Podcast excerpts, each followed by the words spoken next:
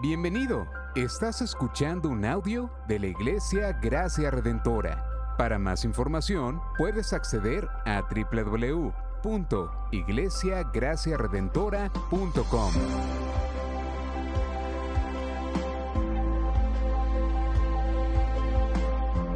En la exposición de la palabra, el pastor Xavier Torrado.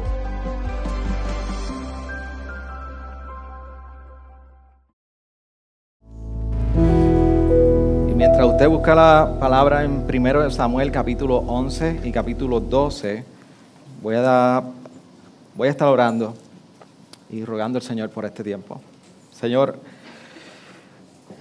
en este tiempo te pedimos que luego de un momento de poder exaltar tu, tu nombre entre medio nosotros, medio nuestro, tú nos has llamado a congregarnos, tú nos has llamado, Señor, a no tener la costumbre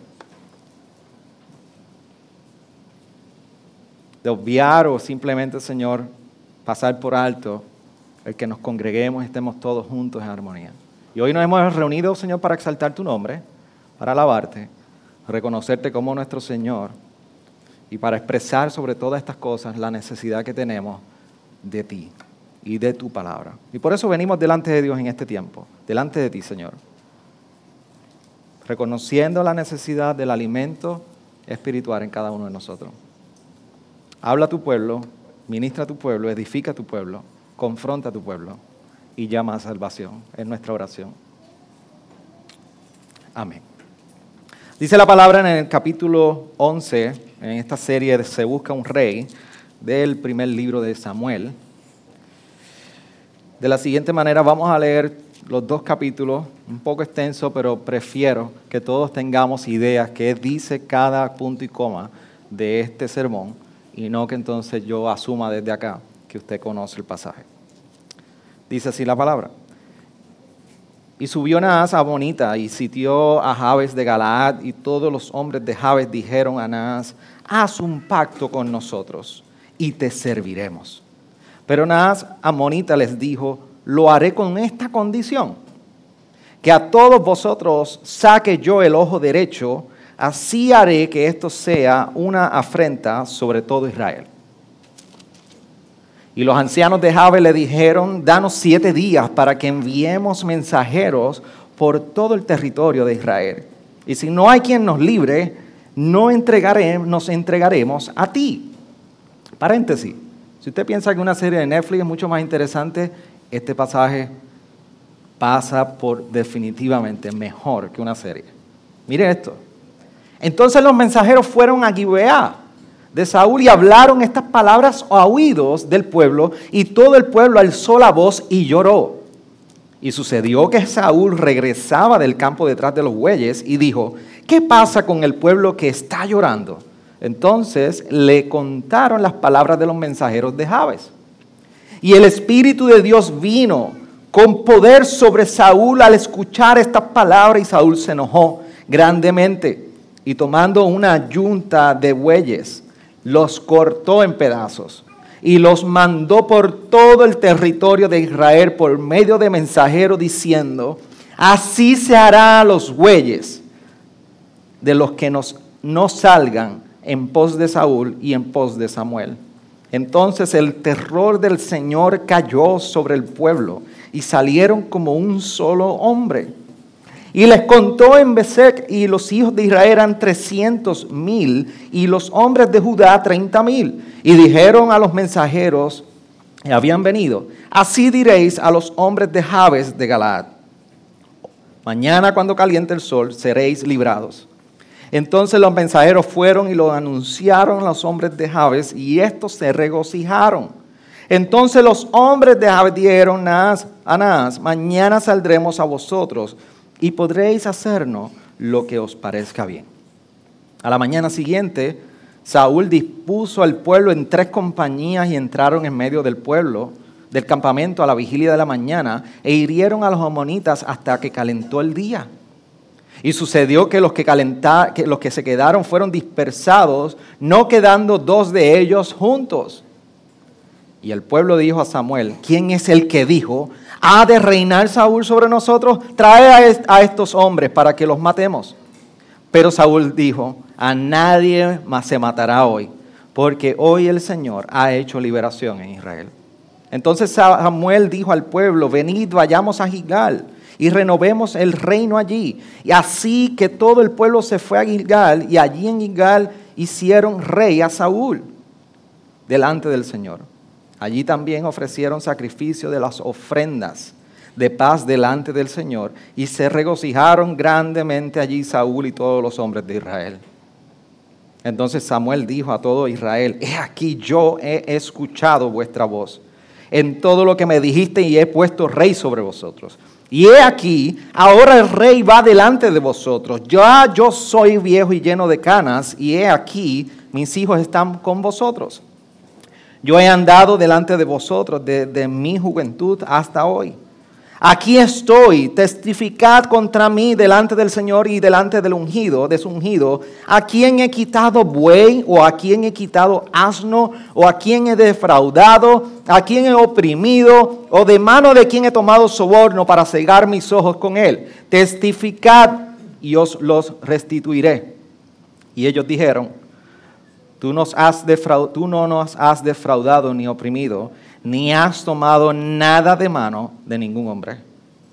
Y él les respondió, el Señor es testigo contra vosotros y su ungido es testigo en este, este día, que nada habéis hallado en mi mano. Y ellos dijeron, Él es testigo.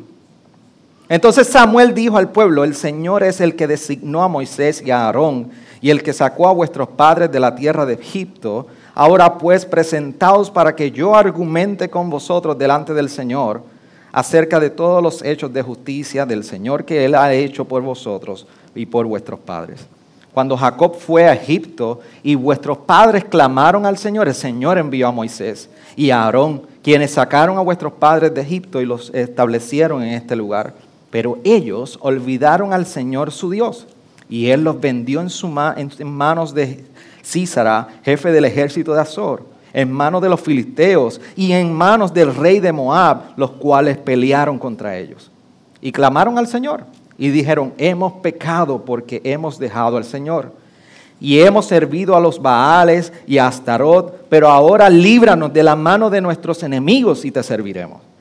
Entonces el Señor envió a Jeroboal, a Bedán, a Jefté y Samuel y los libró de la mano de vuestros enemigos en derredor, de manera que habitasteis con seguridad. Cuando visteis que Naas, rey de los hijos de Amón, venía contra vosotros, me dijisteis, no, sino que un rey ha de reinar sobre nosotros, aunque el Señor, vuestro Dios, era vuestro rey. Ahora pues, aquí está el rey que habéis escogido, a quien habéis pedido. He aquí, que, he aquí que el Señor ha puesto rey sobre vosotros. Si teméis al Señor y le servís, escucháis su voz. Y no os rebeláis contra el mandamiento del Señor, entonces vosotros como el rey que reine sobre vosotros, estaréis siguiendo al Señor vuestro Dios. Pero si no escucháis la voz del Señor, sino que os rebeláis contra el mandamiento del Señor, entonces la mano del Señor estará contra vosotros, como estuvo contra vuestros padres. Presentaos ahora y ved esta gran cosa que el Señor hará delante de, de vuestros ojos. ¿No es ahora la siega del trigo? Yo clamaré al Señor para que mande truenos y lluvia, entonces conoceréis y veréis que es grande la maldad que habéis hecho ante los ojos del Señor. Y al pedir para vosotros un rey, clamó Samuel al Señor. Y el Señor envió aquel día truenos y lluvia, y todo el pueblo temió grandemente al Señor y a Samuel. Entonces todo el pueblo dijo a Samuel, ruega por tus siervos al Señor tu Dios, para que no muramos, porque hemos añadido este mal a todos vuestros pecados, al pedir para vosotros un rey. Y Samuel dijo al pueblo, no temáis, aunque vosotros habéis hecho todo este mal no os apartéis de, seguir al Señor, sino servid al Señor con todo vuestro corazón.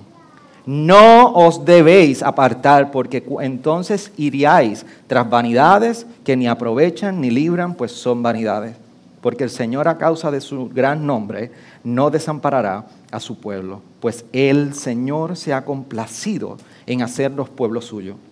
Y en cuanto a mí, lejos esté de mí que peque contra el Señor, cesando de orar por vosotros, antes bien, os instruiré, en el camino bueno y recto, solamente temed al Señor y servirle en verdad con todo vuestro corazón, pues habéis visto cuán grandes cosas ha hecho por vosotros. Mas si perseveráis en hacer mal, vosotros y vuestro rey pereceréis. ¿Se puede sentar, iglesia?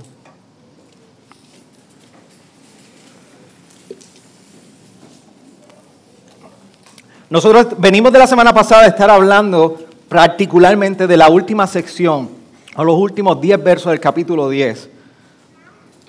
Y venimos observando en la historia de este pasaje que ya Saúl había sido prácticamente ungido como rey en lo privado. Dios había reconocido a Samuel, a Saúl, perdón, como rey.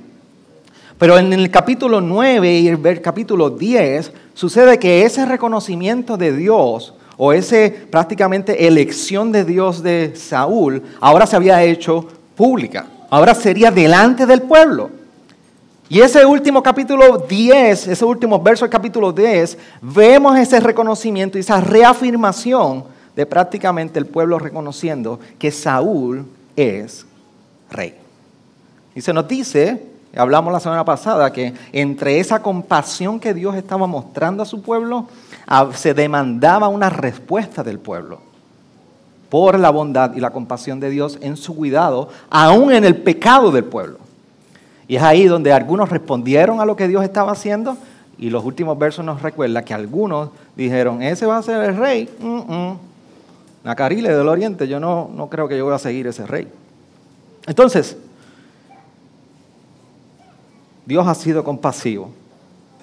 Por tanto, demanda una respuesta de su pueblo. Ahora, quizá usted se puede familiarizar con esto, o se puede sentir familiarizado. En múltiples ocasiones yo me he sentido tan perdido, literalmente. Me he encontrado en situaciones que yo no sé para dónde voy. Yo no sé si le ha sucedido a usted que en algún viaje de vacaciones, en alguna ruta aún aquí en Puerto Rico, porque ya nosotros pareciéramos que no funcionamos sin el GPS del celular. El celular vino a transformar todo nos, dejó saber que el sentido de orientación es dependiente del celular. De hecho, hoy día hay unas rutas en particulares que yo digo, ¿cómo nosotros en los 80, en los 90, que se abría un mapa? Yo recuerdo cuando mi papá abría un mapa en las vacaciones y abría ese mega mapa que estaba siempre en la gaveta del carro y teníamos un Oldsmobile color gris eh, en asientos de pana o la Toyota Tercel, que se abría su baúl así, abría así completo y cabía lo que no cabe hoy en, en una pick-up. Y abría ese mapa y vamos para aquí y llegábamos, con menos rótulos, con menos direcciones. Pero hoy día estamos muy dependientes. Si nosotros no tenemos referencia, nos sentimos perdidos. De hecho, una vez, yo lo he contado ya múltiples veces y posiblemente ya usted lo conoce, pero si no lo ha escuchado, o si lo ha escuchado, lo va a escuchar otra vez. Como yo estoy predicando, pues usted lo escucha. Pues fuimos de aniversario a Nueva York y estuvimos en el Central Park. Y a mí se me ocurrió irme a correr a 45 grados en el Central Park. Porque yo siempre vi que el Central Park era así en el mapa. Era un pulmón dentro de Nueva York. Pero mi hermano es que aquello no terminaba y yo me perdí, me perdí, me perdí. Y 20 minutos de corrida se convirtieron en hora y media en el frío. Y ese día yo temí por mí. Yo decía, ¿quién me podrá sacar de aquí? Y me sentía perdido porque no sabía para dónde iba. ¿Y qué es lo que sucede? Usted ubique cualquier, identifique cualquier ejemplo, identifique cualquier momento que usted dice, usted pueda decir, yo me perdí ese día, definitivamente. No le pregunte a mi esposa porque eso es muy habitual en ella. Pero siempre hay momentos donde usted dice, me perdí. Lo interesante es que cuando usted llega al punto de decir, estoy perdido, es porque hace tiempo, hace tiempo usted olvidó algo del camino original o algo de las instrucciones originales. usted no se pierde de un segundo a otro. Poco a poco, decisiones o prácticamente está obviando instrucciones hasta que llegue un punto que usted dice, esto es irreconocible, no sé dónde estoy. Esto es precisamente lo que Samuel está haciendo con el pueblo en este capítulo 11 y 12. Les está dejando saber en recordatorio, no pierdan el camino. Y les está dejando, le está queriendo recordar, si ustedes pierden el camino que sigue al Señor, hay serias consecuencias. Esto es lo que está haciendo Samuel. Pero cuando miramos estos dos capítulos, capítulo 11, capítulo 12, que están densos y llenos de historia, déjeme desmenuzarlo con usted para que podamos entender dónde estamos. En el capítulo 11 de todo lo que estamos leyendo, es la primera prueba de fuego de Saúl. Después de haber sido reconocido como rey, allá estaba Saúl en el campo, apacentando, yo no sé, o estaba con una junta de bueyes, posiblemente estaba cultivando, arando el tejeno. Y allí entra en escena, el autor nos presenta una escena de Naas con, unos ancianos de, de, de Jabes y prácticamente los está amenazando. Naas, que viene del pueblo de Amonita, era una gran amenaza. De hecho, aquellos que les gusta un poquito la parte bíblica, exegética, los rollos del mal muerto arrojan muchísimo más información, particularmente de esta historia de Naas y amenazando al pueblo de Israel. Por eso cuando nosotros vemos que abre ese, abre ese capítulo más sangriento y con más amenaza que cualquier serie de Netflix como la que usted pueda ver, Naas le está diciendo a los ancianos, yo los voy a, cautivar. Y le están diciendo, para, para ahí, espérate, danos un break. Danos un break, a darte, nosotros te podemos servir. Le temblaron las rodillas. Y él les dice, sí, pero recuerden algo, en ese verso 2, yo les voy a sacar los ojos derechos. A todos ustedes les voy a sacar el ojo derecho. Y los amenaza. Pero eso tiene mucho ah, sentido. Porque prácticamente en, la batalla y en el armamento y prácticamente en todo el escudo que se utilizaba en esa época para la, la batalla, era el lado izquierdo donde se colocaba el escudo y con el lado derecho se proseguía la batalla. Así que Naas sabía lo que estaba haciendo. Estaba incapacitando para la guerra a todo el pueblo de, la región de Jabes. De hecho, la referencia a los, rollos del mar, a los rollos del mar muerto, mar rojo prácticamente, mar muerto, perdóneme, mar rojo, estoy confundido con Moisés hoy, mar muerto. Se dice que esa era la costumbre de Naas cada vez que iba a conquistar. Y dice que era muy, muy de costumbre sacar el ojo derecho del pueblo.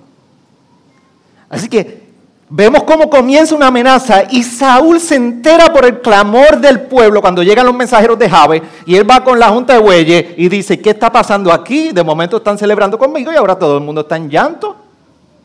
Y dice que cuando se entera la noticia, entonces Saúl, lleno del Espíritu de Dios, moviliza al pueblo de tal manera que vienen a atacar a los homonitas. Y una excelente manera de movilizar al pueblo. Cortó los bueyes en pedazos y los regó y le dijo, ven esos pedazos, el que no lo haga, el que no se apunte, a eso le va a pasar a lo suyo. Pero no le quedó remedio a la gente. Así que Saúl mete manos rápido y, viene y convoca a todo el pueblo, los divide en compañía y conquista a los amonitas. Así que la primera victoria de Saúl en su prueba de fuego es esta, la del capítulo 11. De hecho, si ustedes se fijan que en un momento dado, al final de este capítulo, unos dicen, ¿quién era los que decían que este no podía ser rey? Porque ahí es fácil, como vieron que ganó, ¿quién era? Vamos a matarlo. Ustedes se imaginan esa escena de temor, los que dijeron, yo no voy a seguir a Saúl, y ver esa gran victoria de Saúl, pero Saúl intercede y dice, no, no, no, no, no, Dios hoy ha liberado el pueblo, hoy no muere nadie. Y hay un cambio de escena que está muy relacionado que el autor nos presenta. Porque entonces vamos al capítulo 12. Y ya la prueba de, Saúl no es el punto de la historia al momento. Ahora es Samuel hablando al pueblo. Luego de ver que lo que Dios viene diciendo, les daré un rey que vendrá a liberarlos y a traer libertad sobre ustedes, sobre sus enemigos. Así que se cumple esta promesa. Y ahora Samuel se dirige al pueblo. Y Samuel viene para darle la llaga nuevamente. Aquellos que estamos casados, sabemos lo que es, te lo dije. ¿Cómo es? Tú y yo no hablamos de eso. Ah, ¿qué te pasó eso? Ah, yo te lo dije. Y usted se va y se vira y parece que le carcomen por dentro como gangrena cuando le dicen esas palabras, porque usted dice, ah, me lo dijo. Espera. O a veces decimos, yo, yo no lo escuché. Aquí está Samuel, nuevamente sobre la llaga del pueblo, recordándole, ustedes olvidaron a su Dios. Pero miren lo interesante, que parece que, que Samuel como muere, buen intercesor y profeta, comienza diciendo, yo les he hecho algo a ustedes. Ustedes han hallado en mí maldad, pecado, de alguna manera he robado, de manera he traído juicio mal ejecutado sobre ustedes. De alguna manera he sido injusto, de alguna manera yo les he robado los bueyes, los he matado, he abusado de ustedes. No, Samuel. No, Samuel. Ah, pues escúchame ahora, que estoy delante del Señor con toda la justicia que yo no he hecho lo malo delante de ustedes. Pero déme decirle que sus padres hicieron lo malo en un momento dado de la historia y la mano del Señor estuvo contra ellos. Dice que lo vendió la mano del Señor a sus enemigos. Pero Mientras el pueblo olvidó a Dios y sufrió las consecuencias cuando volvieron a acordarse de su Dios y clamaron a Él, Dios fue compasivo y les dio libertadores. Les dio a Moisés y a Aarón y más adelante se repite nuevamente la historia y dice que les dio a los libertadores a los jueces. Así que Samuel viene a recordarles cómo han olvidado el Señor en medio de toda esta victoria y viene a reivindicarse en su rol delante del pueblo y de Dios, pero también viene a comunicar la importancia de que el pueblo continuara temiendo a su Dios. Por eso en el verso 16 de ese capítulo 11, o más bien del capítulo 12, perdón, le dice, presentaos ahora y ved esta gran cosa que el Señor hará delante de vuestros ojos. Y lo primero que hace es que clama para que haya viento y trueno, lluvia, y olvídate que se, se asustaron. Con la intención de que ellos supieran que Dios respondía y escuchaba a Samuel. Así que aquí está Samuel intercediendo por el pueblo y dejándole saber, muévanse en temor delante de él. Pero algo sucede luego de ese evento donde el pueblo experimenta todos esos truenos, toda esa lluvia, y dentro de ese temor que cayó sobre ellos, se nos recuerdan que entonces, esos últimos versos, Dios muestra su gracia para con ellos. Porque aún en todo ese temor, Dios promete que Él cuidaría del pueblo. Por eso ante el desastre espiritual que estaba experimentando Israel en este momento de la historia, desde antes de Samuel, el verso 20 les recuerda, Samuel, como palabras del Señor al pueblo, no temáis. No temáis. Pero no solamente que Dios cuidaría de su pueblo a pesar de su pecado, lo segundo es que Samuel intercedería por el pueblo. Samuel viene a reafirmar su rol como intercesor del pueblo en este momento donde Él continuaría orando por ellos, donde Él continuaría recordándole los mandatos del Señor y clamando por ellos. Entonces, cuando miramos todo esto que está sucediendo aquí, que está muy interesante esta parte de la historia, muy violenta, muy temerosa, mucha acción, que miremos lo que el Señor está haciendo en esta porción del pasaje. Y lo primero que está haciendo el Señor es que está permaneciendo fiel. El autor de Samuel nos recuerda que el Señor permanece fiel. Ante el pecado de este pueblo, Dios en su carácter está reafirmando que Él los libraría. Y lo reafirma una y otra vez a pesar del pecado del pueblo. Y qué bien interesante que este es el patrón. Este es el patrón del carácter de Dios.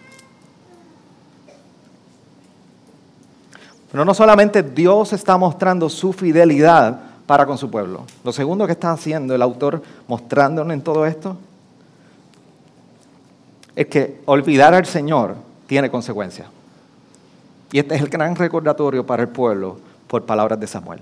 Olvidar al Señor tiene grandes consecuencias. Y déme decirle, dejar al Señor no es simplemente un olvido o un patrón de olvido en nosotros. Dejar al Señor es olvidar el pecado que trae consecuencias. Y lo tercero que nos está mostrando es el llamado a seguir al Señor y a servirle de todo corazón, de todo corazón.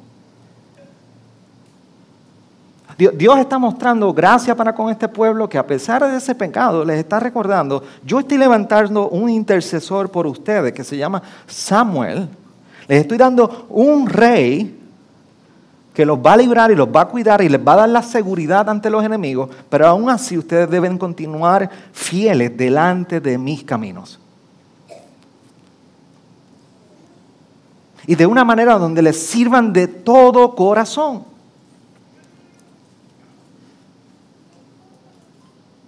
¿Y cómo se relaciona esto con nosotros? ¿Cómo, conectamos hoy, pastor, en el 2024? Historias y pasajes como este nos recuerdan que Dios ha mostrado gracia contigo y conmigo. Entiende algo y atiéndeme bien. Dios ha mostrado gracia contigo y conmigo. Por eso mientras nosotros vemos que en esta historia se levanta un intercesor como parte de esa gracia de Dios, nos recuerda y nos apunta que un mayor intercesor Dios ha levantado por nosotros. Y este ha sido el patrón en toda la historia bíblica. Tenemos a uno mayor que Samuel. Nosotros vemos en el Antiguo Testamento constantemente que se levantan sacerdotes y profetas intercediendo por su pueblo. Dios levanta a Jeremías, Dios levanta a Isaías, Dios levanta prácticamente a Amós, levanta a Ezequiel. Y levanta una serie de, hombres de Dios, como en rol de profeta en rol de sacerdote, para interceder siempre por la voluntad del Señor. Y por su ley para con su pueblo. Pero esto es lo interesante. Tu necesidad y mi necesidad de un intercesor no es menor que la de Israel. Tu necesidad y mi necesidad de intercesor no es menor que la de Israel cuánto tú y yo necesitamos un intercesor. Y es Jesús este quien intercede. Por eso el autor de Hebreos nos recuerda esta imagen en Hebreos 7, 25, cuando dice, por lo cual Él también es poderoso para salvar para siempre a los que por medio de Él se acercan a Dios, pues que vive, puesto que vive perpetuamente para interceder por ellos. Y nosotros estamos en los, discipulados con manso y humilde y esto ha sido recordatorio una tras otra. Y será así en el resto de las próximas cinco semanas que restan. Tenemos un intercesor. El hecho de que Jesús está a la diestra de Dios Padre no significa que olvidamos su rol en la salvación y se completó en la cruz. Está constantemente ahora intercediendo por ti y por mí, aun cuando tú no sabes cómo ir delante del Padre. Él está diciendo, Padre, yo morí por Él.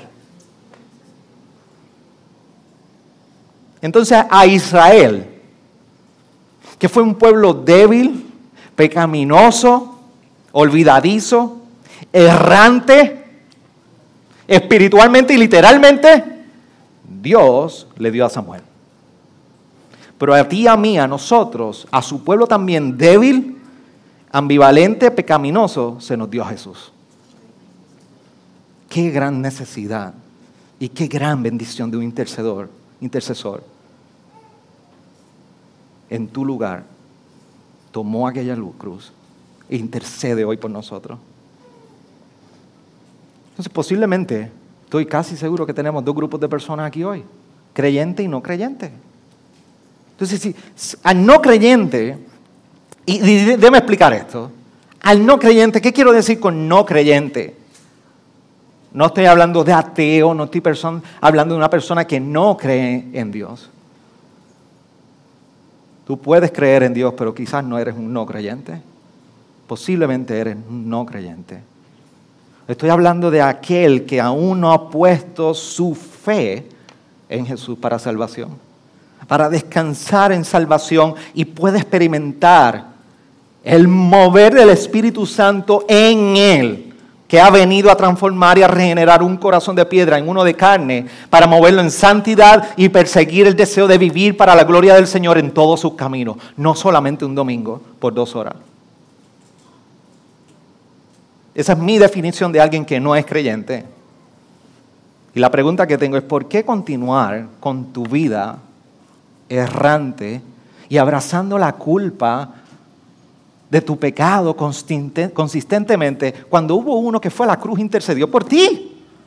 Y está a la diestra de Dios Padre para interceder por ti. ¿Por qué?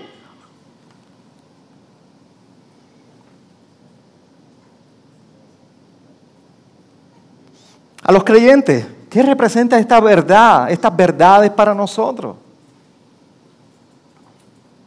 En mi devocional del viernes yo hablaba de, leía de Filipenses 3:12 mira cómo lee Filipenses 3:12, para que puedan entender lo que, lo que quiero decir, de cómo esta verdad aplica a nosotros los creyentes. No que lo haya yo, yo lo haya alcanzado, que haya llegado a ser perfecto, sino que sigo adelante, a fin de poder alcanzar aquello para lo cual también fui alcanzado por Cristo Jesús. E, esta precisamente es la gracia de darnos un intercesor que nos recuerda a ti y a mí como creyente lo profundo que es el amor de Dios para con nosotros cuando nos da un intercesor. Y esto nos recuerda que el fundamento de nuestra vida cristiana no es tu propia justicia, no es mi propia justicia, es Cristo mismo. Por eso cuando Pablo está mencionando no que lo haya alcanzado, que hayas llegado a ser perfecto, lo que significa que tú y yo debemos luchar por arraigarnos cada vez más, cada vez más, cada vez más y cada vez más, cada vez más profundamente a la verdad de quién somos tú y yo en Cristo. La verdad de que estamos en Él no es para dejarla simplemente en un conocimiento esotérico, práctico, es nosotros crecer en arraigarnos a esta verdad, madurar en ella y conocer cada día más las consecuencias de cómo se ve nuestra vida cristiana, porque estamos arraigados a esa verdad profundamente. De hecho, bien interesante que Samuel está diciendo al pueblo en ese verso 16, capítulo 11, presentaos ahora y ved esta gran cosa que el Señor hará delante de vuestros ojos. ¿Qué, gran, qué gran statement, qué gran declaración de, Samuel al pueblo. Y para nosotros hoy, los creyentes, podemos preguntarnos, ¿qué ha hecho el Señor delante de nuestros ojos? Arraigarnos a esta verdad de que Él intercede por nosotros es preguntarnos, ¿qué ha hecho el Señor por nosotros? Lo primero es que por el poder de su evangelio te ha salvado. Y me ha salvado. Por el poder del evangelio te ha salvado y me ha salvado. Lo segundo es que por consecuencias de ese poder del evangelio en tu vida, yo te puedo decir algo porque soy uno de los pastores de esta iglesia y los conozco como ovejas. Y de cada mirada yo conozco mucho de sus pecados, de sus triunfos, de sus desánimos, de sus luchas, de sus peticiones, de sus oraciones y de inconsistencias. Y yo les puedo decir hoy que a consecuencia del poder del Evangelio, yo sé cómo Dios ha transformado corazones en este lugar en orgullo para humildad. Yo les puedo decir que yo sé cómo hoy el Evangelio hoy ha transformado matrimonios que Dios los ha restaurado para su gloria. Y aunque quizás hay menos pelo que hace siete años atrás, y aunque posiblemente en 2023 me recordó que muchos divertículos tienen nombres y apellidos en mi intestino, yo sé que el Señor ha concedido peticiones en este lugar. Y yo sé también que el Señor ha sanado por consecuencia del poder de su evangelio. Y yo sé también que el Señor ha hecho que perseveres en el sufrimiento por el poder de su evangelio. Y déme decirle que sé también que aunque hay peticiones que Dios parece que no ha contestado, en tu familia, en tu casa, en tu cuerpo y en cualquiera que sea, yo sé que lo único que permanece y hace permanecer esa petición en un hilo de tela de araña delante de ti es la esperanza de saber que Dios es poderoso en su evangelio.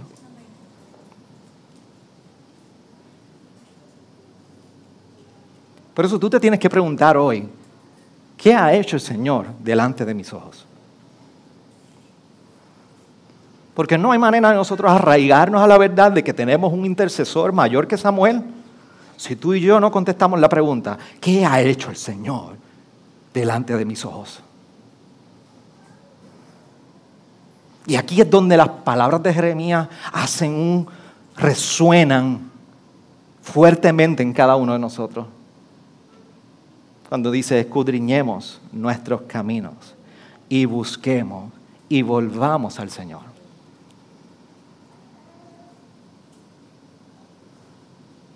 Porque cuando vemos ese verso 14 de ese capítulo 11, Samuel le dice al pueblo, vayamos a Gilgal y renovemos el reino allí. Pero ¿acaso este no es el mismo llamado que eh, ese que es mayor que Samuel ha realizado a cada uno de nosotros?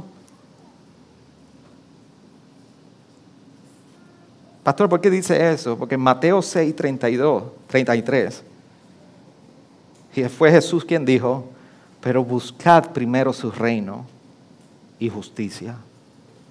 Y todas estas cosas os serán añadidas. ¿Qué ha hecho el Señor delante de tus ojos? Es tu intercesor. ¿Por qué hoy entonces no mirar tu vida y decir, ¿no he de renovar el reino? Estas son las palabras del mismo Jesús, pero buscad primero su reino y su justicia y todas estas cosas os serán añadidas. Pero pastor, ¿cómo luce? Buscar el reino de Dios primero. Luce en dependencia. Luce siguiendo sus pasos y sirviéndole de todo corazón como así se le recordó al pueblo de Israel. Por eso tu vida y, mi vida cristiana debe ser una vida de arrepentimiento continuo que incluso incluye buscar y renovar tu lealtad, tu compromiso y tu corazón con su reino. ¿Entiende eso? Tu vida cristiana y mi vida cristiana, ese es un arrepentimiento continuo incluso incluye buscar renovar nuestro compromiso en nuestras vidas, en nuestros corazones con su reino. Hoy escuchamos en la oración de arrepentimiento el Salmo 51, verso 10. Y uno de los llamados que hace este salmo es escudriñar el corazón para nosotros caminar en pureza delante de Él. Hoy tú tienes que preguntarte, ¿qué ha hecho el Señor delante de tus ojos? Porque yo sé que te ha dado un intercesor.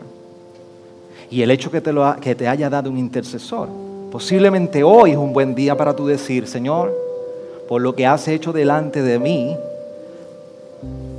tú me estás llamando a renovar mi compromiso con tu reino Tú me llamas a poder colocar no solamente mis pasos en el lugar correcto, es a poder ubicar mi corazón delante de ti, que sea genuinamente yo hallado sirviéndote para tu gloria. Lo mejor, lo mejor hoy, que mientras tú ves la realidad y la, de esta condición tuya delante del llamado de uno mayor que Samuel, su palabra nos recuerda que ante ese clamor tú y yo tenemos un intercesor por cada uno de nosotros. Inclina tu rostro ahí. Gracias por sintonizarnos. Puedes encontrarnos en las diferentes plataformas de redes sociales, como también visitarnos a www.iglesiagraciaredentora.com.